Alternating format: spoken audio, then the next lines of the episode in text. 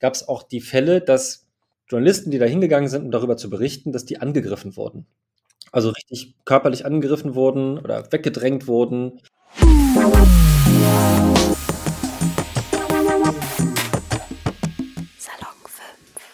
Willkommen zurück zu einer neuen Salon 5 Podcast-Folge mit mir, Sriti. Diese Woche geht es um Pressefreiheit und heute spreche ich über Investigativjournalismus. Was das genau ist und welchen Zusammenhang das mit Pressefreiheit hat, erklärt uns heute Justus von Daniels, Chefredakteur von Korrektiv. Hallo Justus, stell dich noch mal einmal vor. Hallo Sriti, äh, vielen Dank für die schöne Einladung bei Salon 5. Freut mich natürlich sehr. Ähm, ja, wer bin ich eigentlich? Ich ähm, bin der äh, Chefredakteur von Korrektiv. Ähm, Korrektiv macht gemeinnützigen Journalismus. Salon 5 gehört ja auch dazu im weitesten Sinne. Und äh, ja, ich bin ähm, eigentlich Journalist, ähm, also versuche Dinge aufzudecken und so zu beschreiben, dass man es gerne liest und dass sich daraus irgendwie auch Folgen ergeben. Ja, und hier bei Korrektiv als Chefredakteur leitet, leite ich äh, quasi das Team, die Redaktion und äh, sorge dafür, dass alle ähm, super Projekte machen können. Äh, und ja, bin da so ein bisschen so die äh, Person, die hoffentlich dafür äh, sorgen kann, dass es allen gut geht. Und du hast es gerade schon ein bisschen angeschnitten. Was genau macht Korrektiv, beziehungsweise was für ein Ziel verfolgt ihr? Naja, wir sind in erster Linie ähm, hier bei der Redaktion, wir sind in erster Linie Journalisten und Journalistinnen. Das heißt, ähm, wir ähm, äh, versuchen, Dinge aufzudecken, Missstände aufzudecken oder auch über Dinge zu berichten, die sonst nicht so oft berichtet werden. Und dadurch äh, auch Themen nach oben zu bringen, wo wir das Gefühl haben, das betrifft unglaublich viele Menschen. So, das machen wir. Das machen natürlich andere Journalistinnen auch. Ähm, wir bei Korrektiv, das Besondere bei Korrektiv ist, wir sind gemeinnützig. Ja, was heißt gemeinnützig?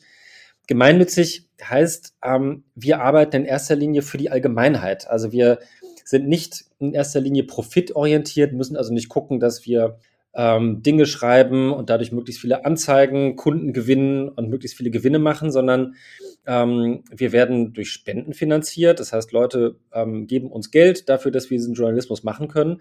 Und das Ziel ist tatsächlich, ähm, die Allgemeinheit zu informieren äh, oder auch Dinge eben ähm, zu zeigen, die geändert werden müssen. Ja, also das heißt, wir haben schon so eine so den Anspruch, dass das auch wirkt, was wir tun. Ja, also dass sich zum Beispiel wenn man ähm, irgendwas ähm, aufdeckt, äh, was in der Politik falsch läuft, dass dann sich vielleicht ein Gesetz verändert oder dass dann vielleicht, ähm, äh, weiß ich, nach einem Finanzskandal äh, diese Art von Skandal sich künftig nicht mehr wiederholen kann. Das ist tatsächlich auch eins, so ein Ziel, was wir haben.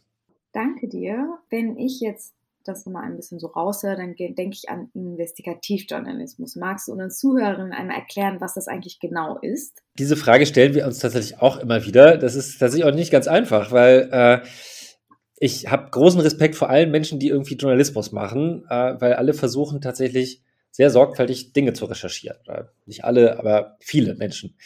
Ähm, beim investigativen Journalismus, das ist äh, eine spezielle Form des Journalismus, wo man äh, den Dingen wirklich, wirklich auf den Grund äh, gehen möchte und einen Missstand wirklich beschreiben möchte, der vielleicht auch sehr, sehr kompliziert ist und wo man viel Recherche braucht. Das heißt, wir nehmen uns sehr viel Zeit, Dinge zu recherchieren, die ähm, ja nicht so einfach zu erkennen sind auf den ersten Blick.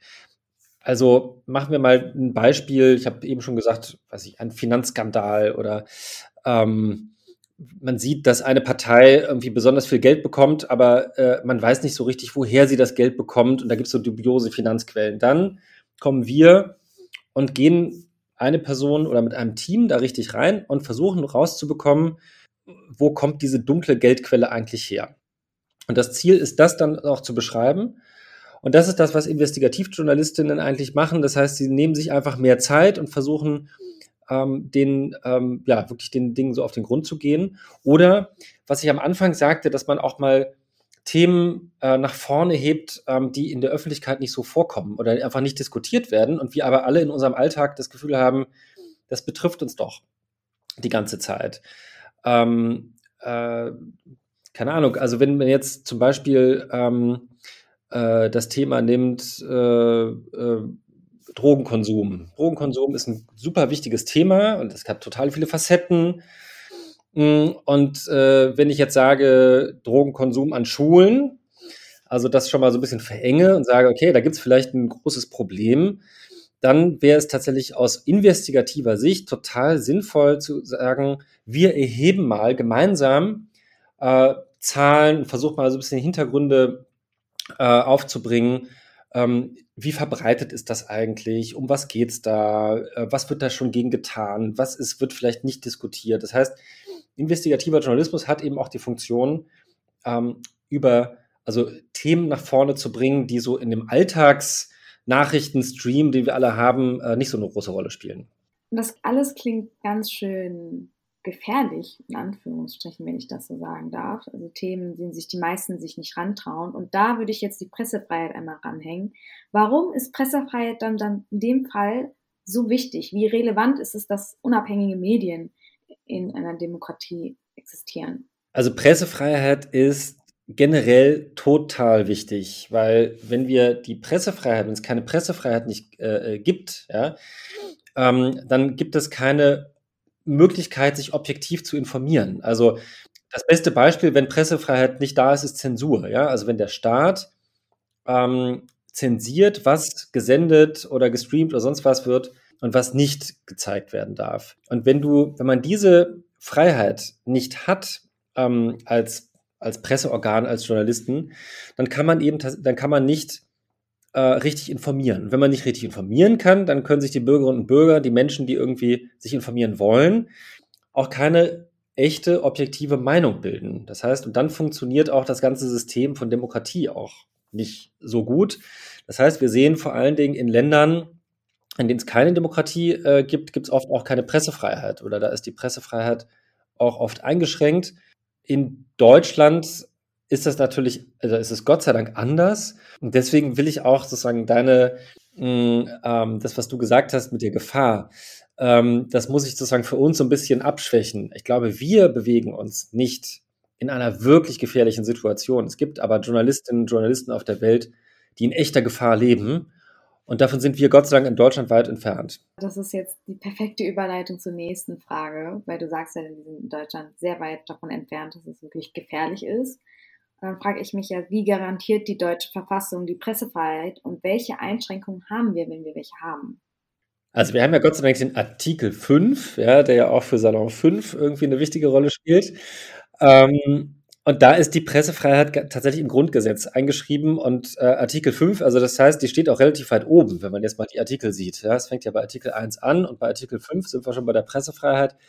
Das heißt, für die Demokratie in Deutschland spielt das eine relativ wichtige Rolle. Der Staat hat sich zumindest selbst auf die Fahnen geschrieben, ähm, er schützt die Pressefreiheit. Und das heißt, ähm, in Deutschland sind die Journalisten und Journalistinnen ähm, ja, geschützt davor, dass der Staat äh, eingreift und äh, ihnen quasi das Recht nimmt, ähm, objektiv zu berichten.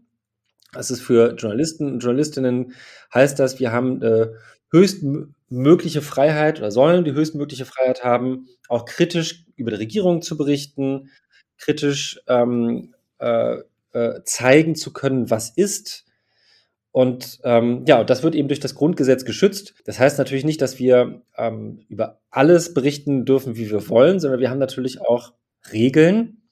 Und äh, genau, die, also es gibt Gesetze, die uns natürlich einschränken, aber es gibt dann auch so äh, Regeln, die sich der Journalismus selber auferlegt, so eine Art so ethische Regeln. Man sagt, okay, darüber darf man berichten, darüber sollte man nicht berichten. Da geht es in erster Linie darum, dass man zum Beispiel Diskriminierung ausschließt, ähm, dass man fair berichtet. Aber das ist dann schon so, das ist dann schon so die Ausgestaltung dessen, was wir Pressefreiheit nennen. Wenn ich an Pressefreiheit denke, dann denke ich auch an Zensur. Magst du erklären, was Zensur genau ist und wie Zensur Berichterstattung beeinflussen kann und Journalisten aber trotzdem arbeiten können?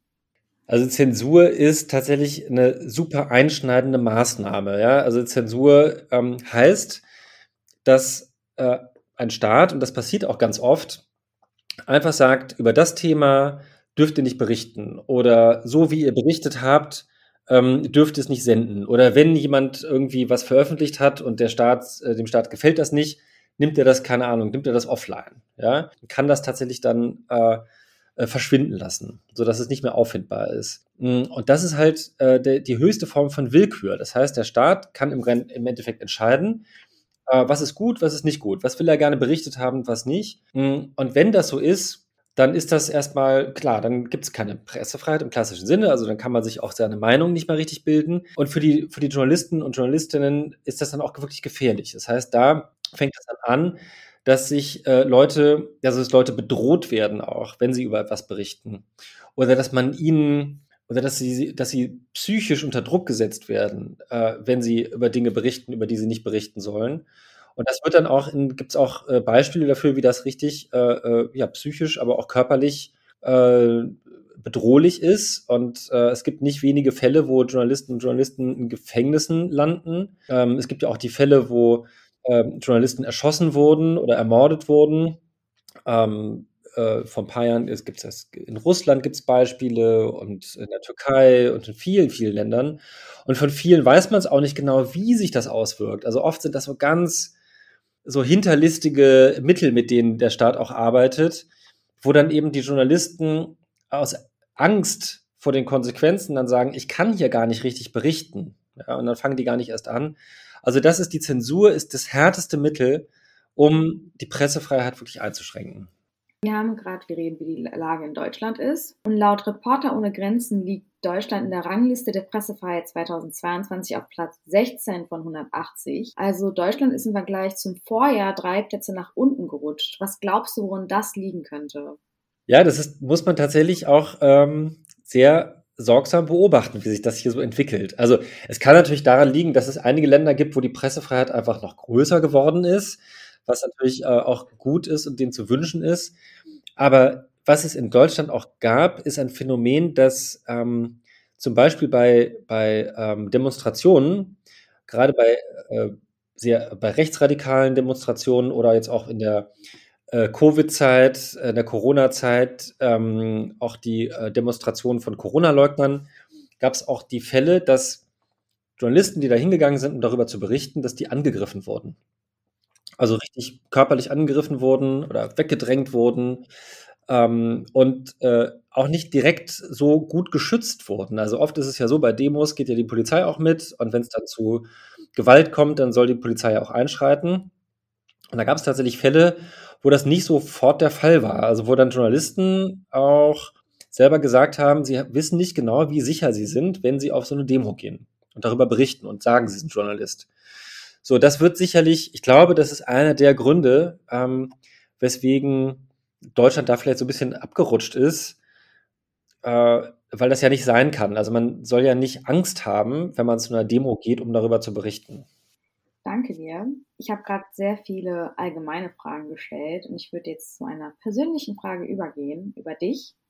Du bist seit 2012 hauptberuflich Journalist und seit 2015 bist du investigativ für Korrektiv aktiv und warst an etlichen Recherchen beteiligt. Und da frage ich mich, bist du in dem Zeitraum jemals aufgrund mangelnder oder nicht genügender Pressefreiheit an deine Grenzen gestoßen? Na, Gott sei Dank nicht, würde ich sagen. Also ich glaube tatsächlich, dass wir ziemlich weit gekommen sind, immer und auch durften, wenn wir das wollten. Ähm, es gibt so ein paar Dinge, die uns immer wieder ärgern. Also das ist keine richtige Einschränkung der Pressefreiheit, aber es ist so, ist, ich würde sagen, es ist so nah dran. Das ist zum Beispiel, wenn man ähm, irgendwie rausfindet, ähm, dass ein Ministerium oder irgendeine staatliche Stelle, äh, dass da irgendwas nicht richtig gelaufen ist. Und dann habe ich natürlich eigentlich das Recht, denke ich zumindest, dass ich dann sage, okay, ich will mal wissen, ich will, will von euch die Unterlagen haben zu einer bestimmten Sache, und äh, will einfach wissen, was ist damals gelaufen. Also bitte gebt mir die Unterlagen, weil ihr seid ja eigentlich auch irgendwie mehr oder weniger die äh, Angestellten von uns allen, also von uns, äh, die wir nun mal Bürger dieses Bürgerinnen dieses Landes sind. Und da ist es tatsächlich so, dass es in Deutschland oft sehr schwierig ist. Das heißt, da ist es oft so, dass die Behörden äh, super geheimniskrämerisch sind und viele Sachen nicht rausgeben und dann irgendwelche Begründungen finden, warum sie sagen, nee, das ist aber geheim und so. Wahrscheinlich auch, weil das nicht immer ganz keine Ahnung, nicht mal ganz sauber ist, äh, was da so intern alles festgehalten wurde. Und das ärgert uns dann schon. Ja, also das äh, nennt man dann Intransparenz. Ähm, Intransparenz heißt halt, wenn man eigentlich äh, denkt, ähm, zeigt doch, was ihr habt, dann können wir es nachvollziehen. Und wenn sie es dann nicht zeigen und dann irgendwelche fadenscheinigen Begründungen da irgendwie äh, äh, geben, dann ist das irgendwie eine Einschränkung. Aber das ist, ne, also wenn man das jetzt mal vergleicht zu, ne, wir sprachen gerade über Zensur und über solche Sachen, ist das noch relativ wenig. Und wir bei Korrektiv zum Beispiel, wir machen immer relativ viel Druck. Ja? Also wir, wir sagen ganz oft, wir geben uns damit nicht zufrieden. Und wenn die wenn, keine Ahnung, Ministerium da irgendwas verweigert, dann äh, klagen wir auch, dann gehen wir auch vor Gericht und äh, sagen, okay, uns steht das Recht zu und oft gewinnen wir dann auch diese Klagen. Danke dir für die ausführlichen Antworten. Wir sind schon am Ende gelangt. Vielen Dank, Justus, dass du dir Zeit genommen hast für mich und für dieses wichtige Thema. Falls ihr noch mehr zu diesem Thema wissen wollt, dann checkt nochmal unsere Instagram-Seite salon5 ab. Tschüss und bis zum nächsten Podcast.